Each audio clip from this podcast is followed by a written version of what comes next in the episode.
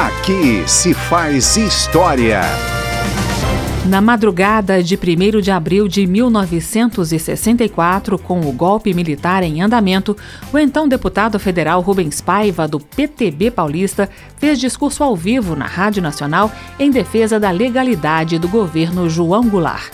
Vamos ao discurso de Rubens Paiva, disponibilizado no portal EBC. O que se diz que o governo pretende acabar com o direito de propriedade, estabelecer o confisco de tudo que existe como propriedade privada, é uma grande mentira, uma grande farsa. O presidente João Goulart, em suas reformas, visa tão somente dar ao povo brasileiro uma participação na riqueza deste país. Está lançada inteiramente para todo o país o desafio. De um lado, a maioria do povo brasileiro desejando as reformas e desejando que a riqueza se distribua, ao lado da legalidade do presidente João Goulart.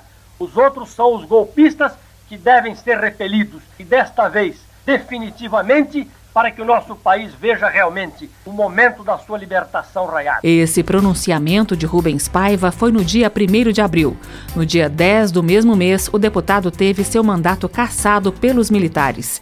Em 1971, entrou para a lista dos mortos e desaparecidos políticos. Aqui se faz história.